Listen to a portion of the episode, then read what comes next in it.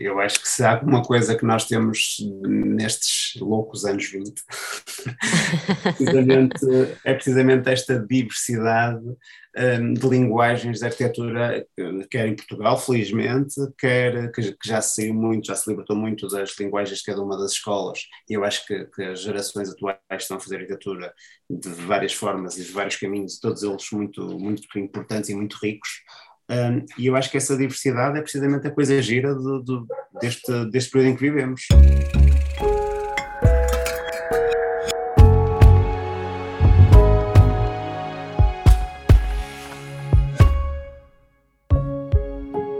Na Building Pictures acreditamos que uma sociedade mais justa e livre se constrói na diversidade da sua arquitetura.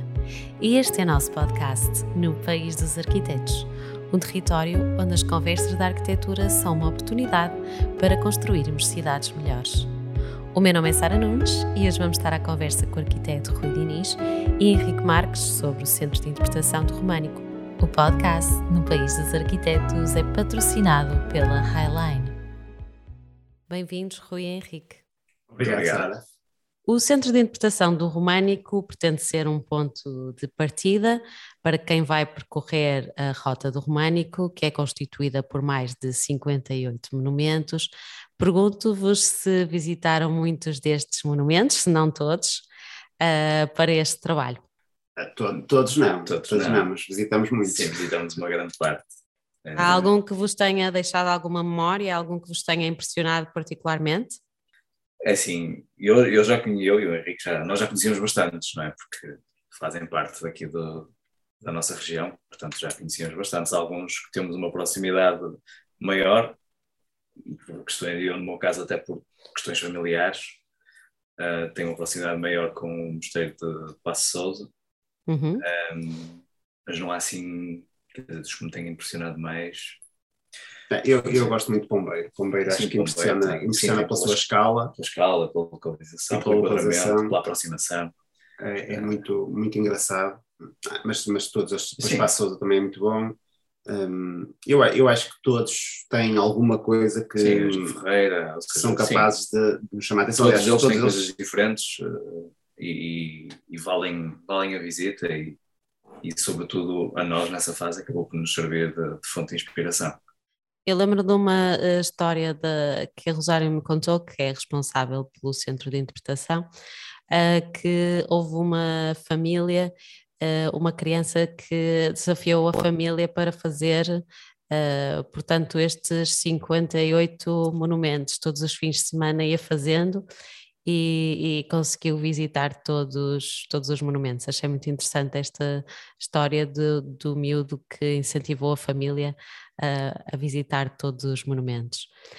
Já agora, estamos a falar de, de um centro de interpretação e não de um museu, qual é a diferença? Sara, essa é uma pergunta muito difícil. Uh, na realidade. É uma pergunta que nos batemos muito desde Exato. o início. Ou seja, desde o início nós. Uh, estes... até, até porque quando nós fomos contactados para fazer este edifício, na realidade. Um, ele ia ter um caráter mais museográfico ou museológico do que o que na realidade tem. Uh, isto porquê? Porque na altura a Rota do Românico tinha recebido o espólio da, da extinta da GPC. Não, era não, da, da, da Tejam, desculpa. Da Tejam, uh, que é basicamente a direção de, de edifícios e monumentos, e havia uma série de, de, peças e materiais que foram retirados de algumas das igrejas pertencentes à, à Rota do Românico. Mas estamos a falar de quê? Esculturas? Tínhamos escultura, tínhamos uh, altares em talhas, tínhamos azulejos, tínhamos uma uhum. série de portas, tínhamos uma série de, de componentes que Basicamente faziam... tinham sido as, as alterações que foram introduzidas nos edifícios do Românico ao longo dos anos, não é? Ou seja, okay. dos diferentes movimentos que, que, que tivemos, uh, e a determinada altura houve uma, vamos chamar uma limpeza, Uh, e, e, todos esses elementos foram doados à, à, Rota do Românico. Então a Rota do Românico precisava de um espaço para os expor, numa fase muito inicial, quando, quando começamos a, a pensar neste projeto.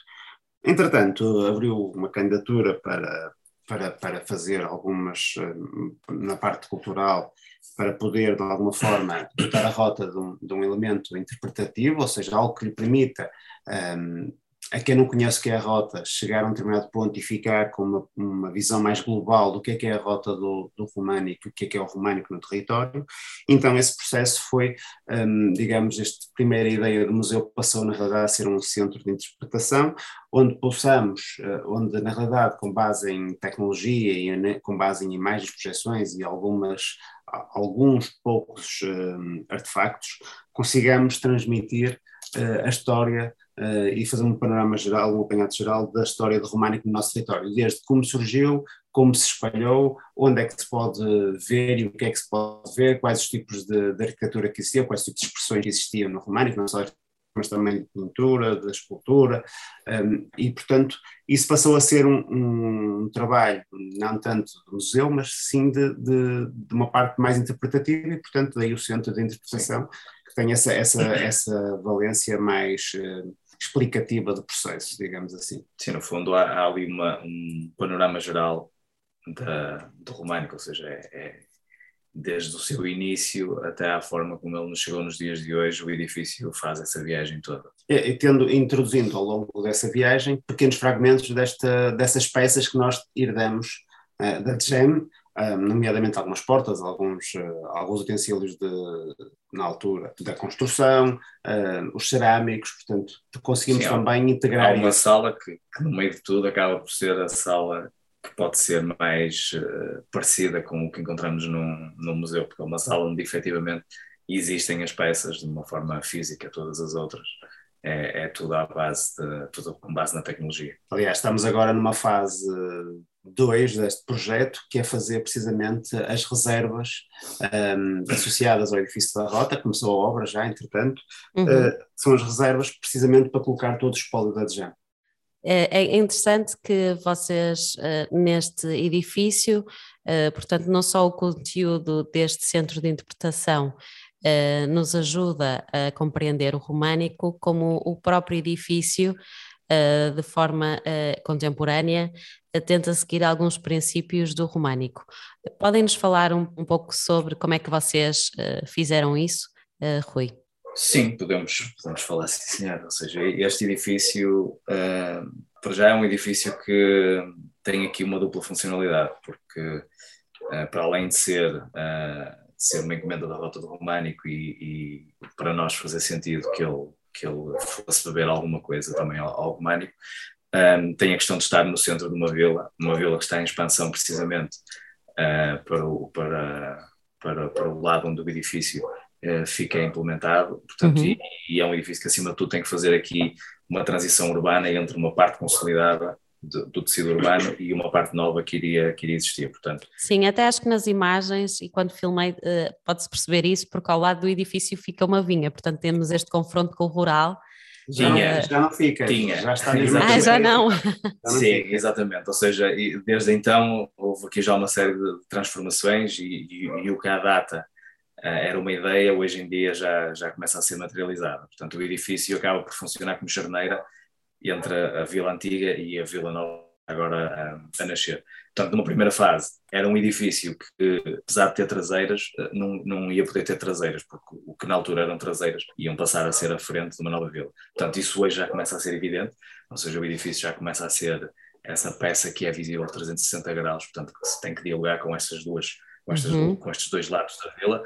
E também havia aqui uma questão urbana já, ou seja, o edifício encabeça uma praça, no topo dessa praça Uh, imediatamente no topo oposto tem uh, a Igreja de Nossa Senhora dos Aflitos, portanto uhum. havia aqui também alguma, alguma relação urbana que o edifício iria estabelecer que para nós era de, era de extrema importância. Portanto, a, a, primeira questão aqui que nos surgiu foi esta transição de escalas, ou seja, por um lado temos a praça, por outro lado temos edifícios residenciais, um, e temos a, a, igreja que está a uma cota bastante superior uh, à, da, à, da, praça e, e, por sua vez, à da implantação do nosso edifício. Portanto, havia aqui este, este diálogo que era preciso uh, estabelecer e, e, pensar isto também de que forma é que, é que no futuro iríamos uh, resolver essa, essa parte da, das traseiras do edifício que depois passarão a ser a frente. Por acaso nunca tinha pensado nisso, mas realmente vocês tratam todos os lados do edifício como se fossem as fachadas principais, não há? Não há aqui uma ideia é, de traseiras e agora que estás a dizer isso, percebo porquê, não é? É porque isso, ou seja, mesmo as nossas maquetes de estudo iniciais, aliás, a nossa maquete de apresentação do projeto tinha inclusive uma, um, esse bocadinho de terreno atrás do edifício uh, que nós conseguimos uh, pôr e tirar para percebermos de que forma é que o edifício uh, se iria relacionar com a futura vizinhança um dia que não tivesse aquela vinha e toda aquela diferença de cota na, nas traseiras. Portanto, isso, isso, isso aliado, ou seja, começamos a entrar um bocadinho dentro da, da, do que era o românico aqui na, na, nossa região e dos princípios geradores do românico. Pá, na altura houve uma, uma frase que ouvimos num, por coincidência, num programa que, que passou na TSF, uh, precisamente acerca da, da Rota do Românico, uh, em que a historiadora, que agora não me recordo o nome, uh, falava precisamente da unidade dentro da diversidade, e isso acabou por ser um tema que nos acompanhou muito ao longo do, ao longo do nosso processo criativo, e foi uma das coisas que, que acabou por ditar um bocadinho esta fragmentação do, do edifício em vários blocos, que associado uh, ao guião que nós tínhamos para, para cumprir e associado depois a outras questões do, do românico, acabou por ditar estes sete blocos que se vão uh, que se vão espalhando pelo terreno, que se vão relacionando entre eles, uh, que são todos diferentes, têm todas alturas diferentes, geometrias diferentes, implantações diferentes, orientações diferentes, uh, mas no entanto geram geram uma unidade global em que nós olhamos para eles, percebemos que eles são diferentes, mas conseguimos ver pontos comuns entre todos eles. Portanto, isso exteriormente acabou por nos ajudar a compor o edifício e a relacional com a ação envolvente, e no seu interior temos também aqui outros elementos que nós queríamos introduzir, como a questão do, do, do claustro, a questão da, da, proximidade à rua medieval, uh, que é o que nós sentimos quando entramos no edifício e estamos no espaço intersticial entre todos estes, uh, todos estes volumes, ou seja, não há aqui uma linha reta, não há, uma, um, não há um ponto em que se consiga ver o edifício de um lado ao outro, ou seja, há aqui uma, uma encruzilhada de blocos, há uma, uma intenção de surpreender e de criar curiosidade no visitante uh, e também uma questão de hierarquizar os diferentes espaços e a forma como nós nos movemos dentro desse mesmo espaço. Portanto, isso são são elementos que nós sentimos na, na, no românico e no, em todos os edifícios que visitamos e, e, nos espaços que percorremos e quisemos introduzi-los aqui. Quisemos que o visitante, ao entrar no edifício, de alguma forma fosse remetido também para, ou seja, conseguisse beber um pouco das sensações que tem a entrar nos edifícios do, do românico, ou seja, uma questão de não só de geometria, isso vemos vemos automaticamente na, na porta de entrada, ou seja, o nosso edifício é muito, é muito austero, tal como a, como a arquitetura do românico, uh, e depois vai, vai, buscar estes elementos, ou seja, faz aqui quase uma reinterpretação contemporânea dos elementos do, do românico, a questão da, da porta de entrada, quando entramos no edifício, a questão da, da escala das, das diferentes, uh, das transições de, dos pés direitos, da forma das coberturas, portanto há uma série de elementos que nós fomos beber ao românico, introduzimos aqui de uma forma uh, contemporânea, ou seja, reinterpretada, uh, e que ajudam a fazer a ligação, ou seja, quem começa a fazer uh, a visita no edifício e depois vai para, para vai percorrer os monumentos, acaba de fazer a ponte entre uma coisa e outra, e o contrário também acontece. Ou seja, quem primeiro vi, visitou os monumentos e depois é que no final da, da, viagem é que acaba por se confrontar com o centro de interpretação, também acaba por rever muitos dos elementos que viu no, nos monumentos aqui no, no nosso edifício. Até, Sara, até acho até é giro, porque muitas das vezes nós estamos a acompanhar algumas das visitas, ou fizemos isso hum. algumas vezes, e uh, algumas das visitas guiadas ao edifício, e é engraçado porque nós temos aquele elemento todo rendilhado no, que faz a cobertura e a união entre os, os, sete, os sete volumes de betão, e, e, e curiosamente é giro ver as pessoas e o próprio guia a fazer uma reinterpretação ainda mais uh, mais profunda do que nós desenhamos, um, ehm, a dizer precisamente, e, e, depois, ou seja, ele explica porquê, uh, que aquele rendilhado, portanto, aquela estrutura que nós temos ali, que parece uma espinha no fundo, uh, é também, um, ou poderá ser também, uma transposição da, do simplão, portanto, quando no, no, início, quando os cristãos se, se, tentaria, se, tentavam identificar,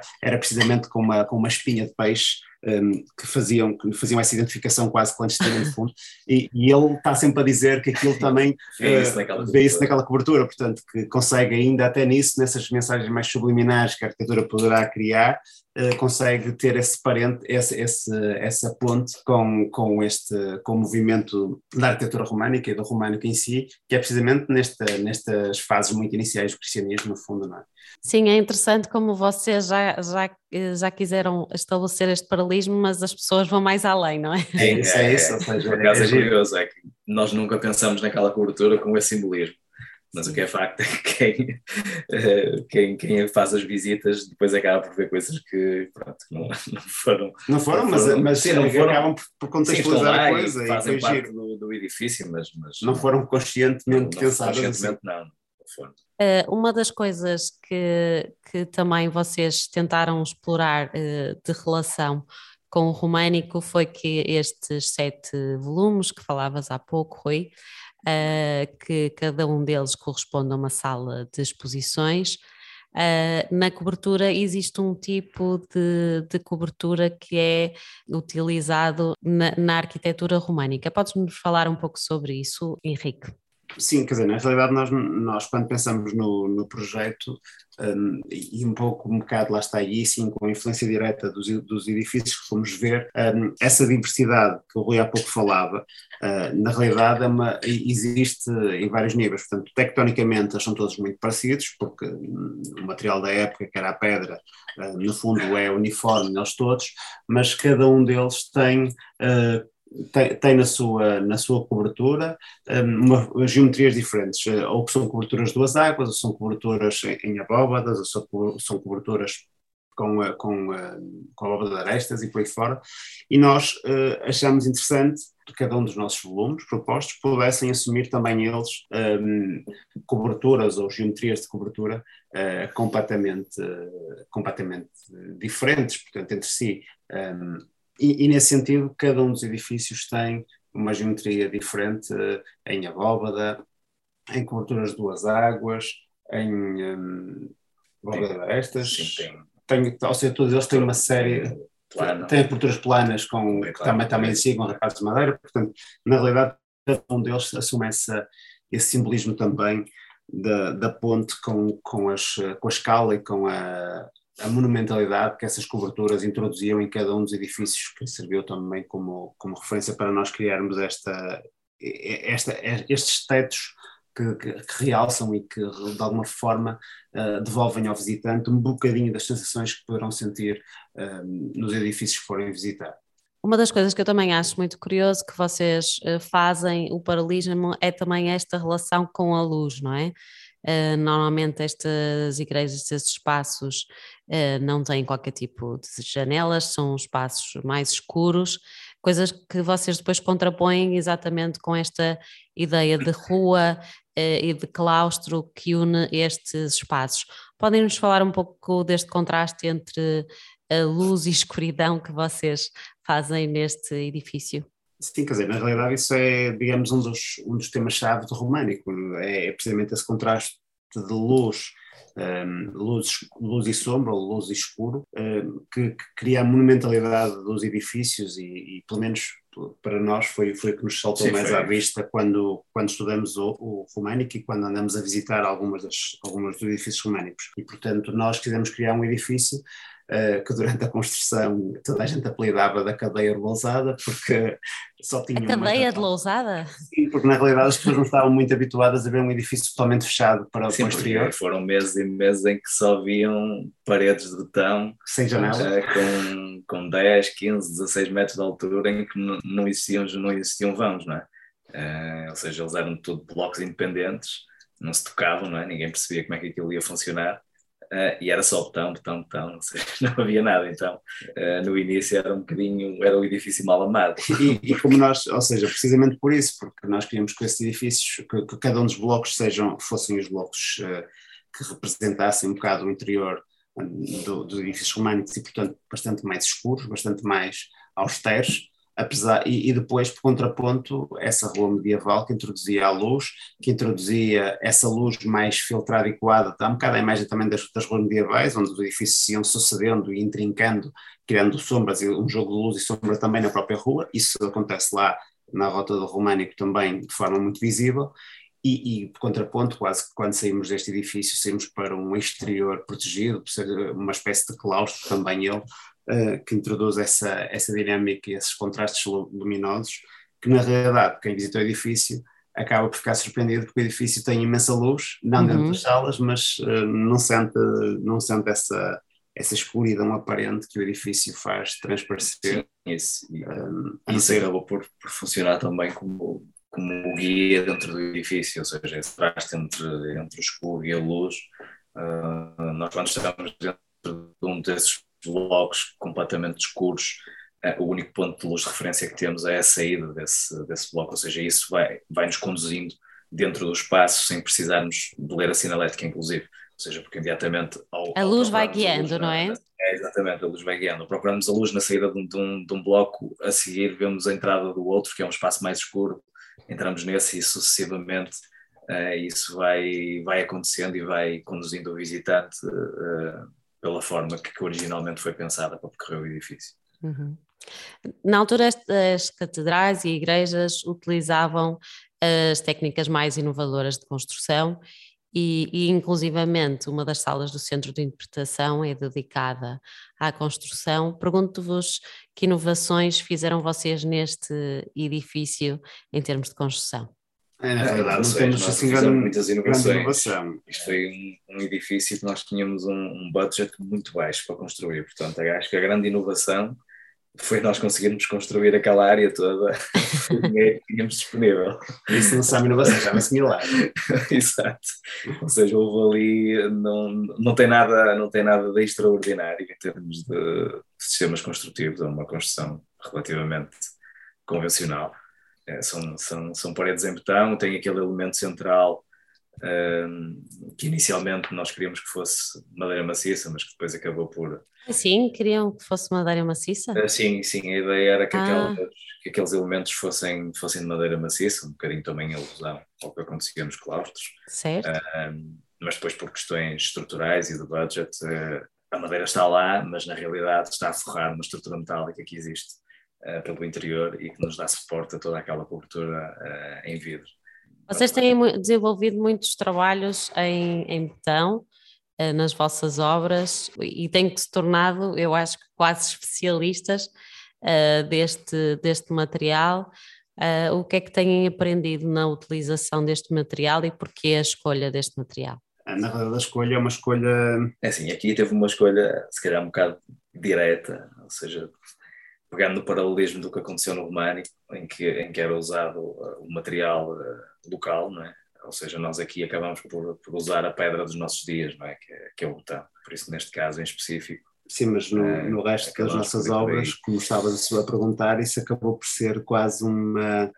Ou seja, acabou por ser uma coisa natural porque começou por ser uma necessidade de, de cumprir orçamentos. Ou seja, nós no uhum. início uhum. do escritório tivemos aqui duas casas que tínhamos um budget curto e tínhamos uma arquitetura um bocadinho diferente. Ou seja, inventámos demais para o dinheiro que tínhamos. Exatamente, porque a estrutura necessariamente tinha que ser tão e nós depois não queríamos revesti-la eh, porque não temos dinheiro e, portanto, assumíamos que um, aquela estrutura tinha que ser tão. Elástico, não é? Isso. E... Também, também era uma coisa que nos agradava, ou seja, esteticamente sempre foi um elemento que nos, que nos agradou, não é? Explorar esta. E como nós nunca, raramente temos dinheiro para inventar com revestimentos caros ou, ou ter revestimentos, acabamos por, eh, por uh, assumir o botão como imagem final da casa. Isso, as casas foram, ficar, ficaram conhecidas, nossa, são, foram a casa de Zambado e a casa Cabo de Vila, e depois acabou por ser um bocado natural. Os clientes que nos procuram vêm atrás de uma. gostam do botão, gostam do botão aparente, gostam de uma não, não se importam de ter esse material e como nós gostamos bastante de usar pela sua plasticidade e pela sua quase ilimitada uh, capacidade de resistência, nós conseguimos, temos, temos tido a sorte de conseguir fazer 80, 90% dos nossos projetos todos em betão, porque é um material que efetivamente é uma coisa que nós gostamos de usar, dá-nos muitas dores de cabeça porque tem sempre aquele problema é um material tipo pudim, não é? Quando desinformas é que vês se está bonito ou se está feio. Mas uh, Sim, pá, temos conseguido minimizar alguns, alguns defeitos que efetivamente às vezes existem e temos arriscado em algumas, temos, temos arriscado um bocadinho a tentar experimentar um bocadinho de tudo, desde betão colorido, betão com texturas diversas, uh, betão normal, liso, portanto tem, temos, temos tentado fazer um percurso exploratório nessa, nessa plasticidade do betão, que ainda acho que ainda tem muita margem para, para evoluir, Sim, mas não é o único material que nós usamos, portanto, na realidade uhum. nós uh, usamos, acabamos por usar mais betão porque os clientes também vêm à procura dessa imagem, mas não é algo premeditado ou algo não, até temos alguns projetos, temos agora um projeto que está em fase de conclusão, que não era no, no início do projeto, ou seja, era um, era um edifício que era todo forrado em granito.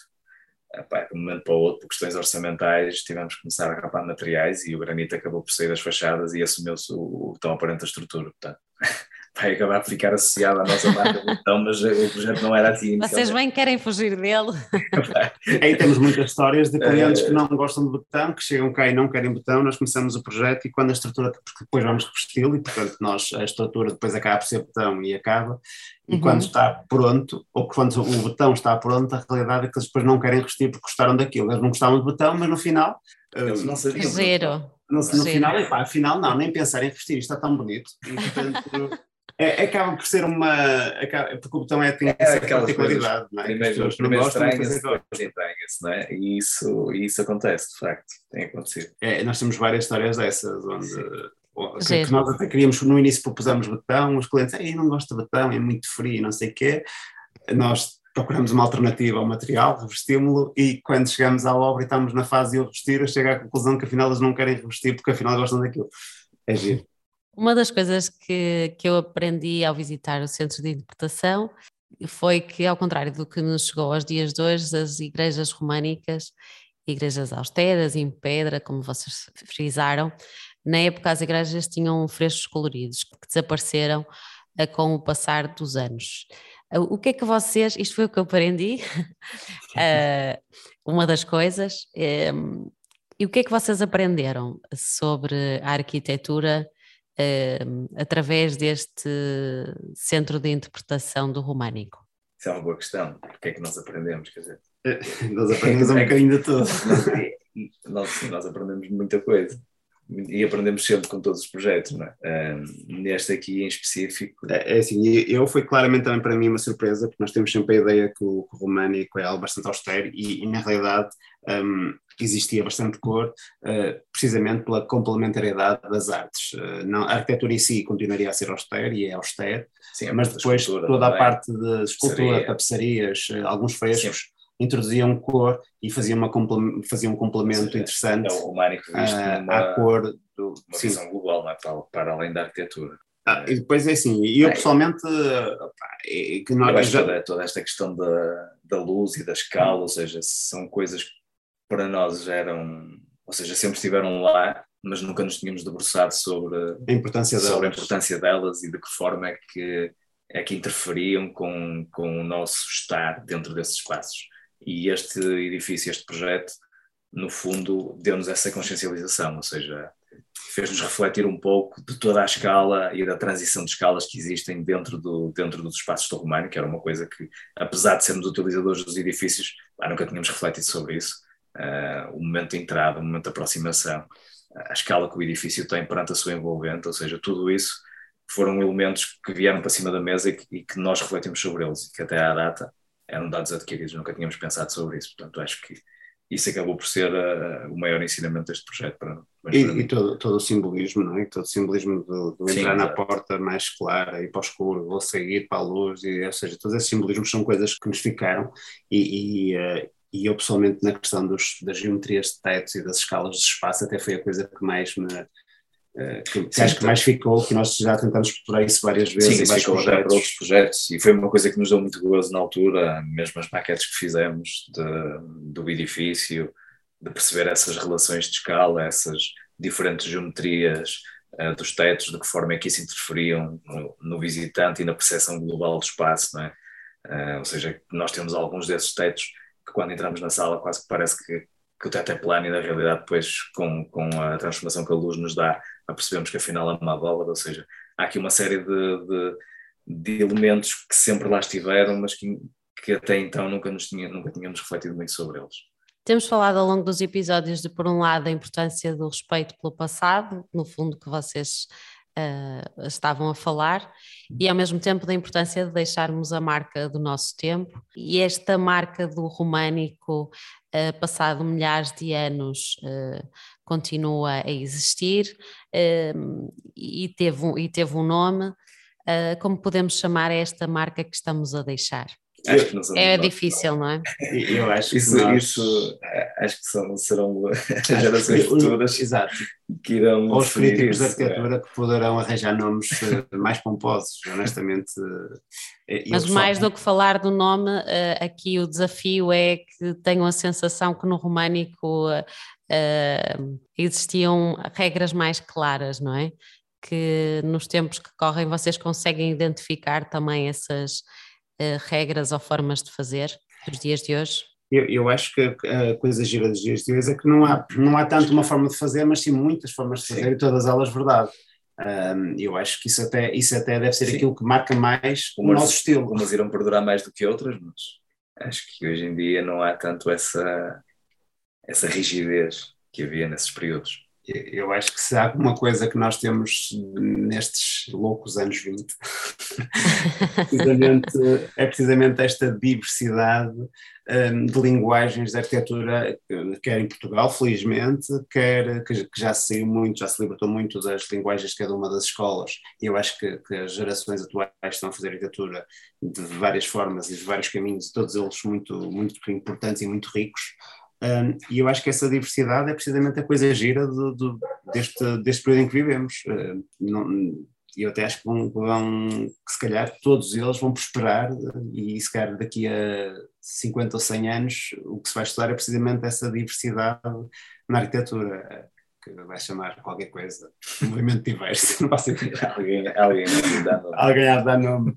Um, alguém muito há, de conseguir dar nome a isso, mas eu acho que é, estamos num período muito, muito giro, muito rico uh, do ponto de vista da criação arquitetónica. Sim, é giro também perceber que ao longo destas conversas, quase 40, também se sente essa diversidade não só na arquitetura e nas obras eh, sobre as quais vamos uh, falando, mas também no próprio uh, discurso. É interessante também vermos as diferentes formas de pensar e também aquilo que acreditamos é que todas elas são válidas e compatíveis na, na construção de melhores cidades. Rui e Henrique, muito obrigada pela vossa partilha e por nos fazerem lembrar da importância de aprendermos com o passado e trazermos essa aprendizagem para o presente e para o futuro e a importância de mesmo uh, aprendendo com o passado deixarmos a nossa marca uh, contemporânea para o futuro. Muito obrigada.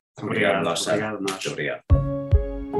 A Highline associa-se ao país dos arquitetos, pois acredita que a partilha do conhecimento, além de aproximar pessoas, eleva a imaginação.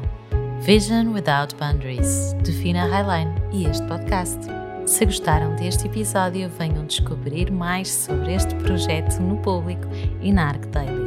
Partilhem, subscrevam e ouçam outras conversas no Spotify e na Apple Podcasts. Deixem a vossa classificação e ajudem-nos a divulgar a arquitetura portuguesa.